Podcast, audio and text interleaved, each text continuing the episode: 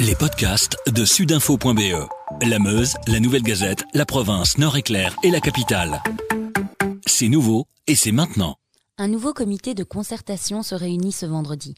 Au programme, les représentants différents des différents gouvernements devront notamment décider si les métiers de contact non médicaux peuvent reprendre leurs activités. Et il semblerait que les décideurs politiques penchent plutôt du côté d'une réouverture du secteur.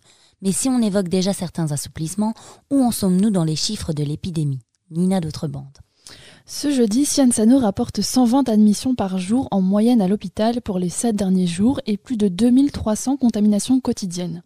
Au total, c'est 1784 patients qui étaient encore hospitalisés mercredi, soit 4% de moins que la semaine précédente. Alors si la moyenne des hospitalisations est en baisse depuis quelques jours, on est encore bien loin des seuils fixés par le comité de concertation.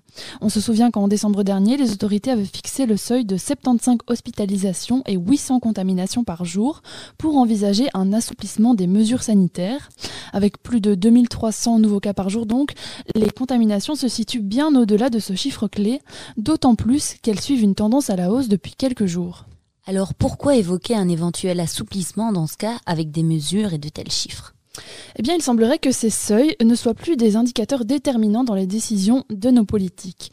Comme l'expliquait le virologue Yves Copiters, le seuil des 800 contaminations n'a en effet plus vraiment de sens, vu la présence des variants sur le territoire belge et vu la hausse du nombre de tests dans notre pays.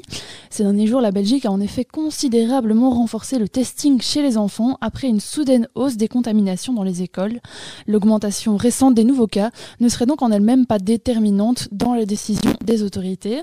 Pour Yves Copiters, il faudrait plutôt prendre en compte le taux de reproduction du virus, hein, le fameux R0. Ce dernier doit idéalement rester en dessous de 1 et il est actuellement de 0,96. Reste à voir donc si le comité de concertation décidera bel et bien de donner le feu vert au métier de contact ce vendredi. Avec sudinfo.be, la Meuse, la Nouvelle Gazette, la province Nord-Éclair et la capitale, passez en mode local.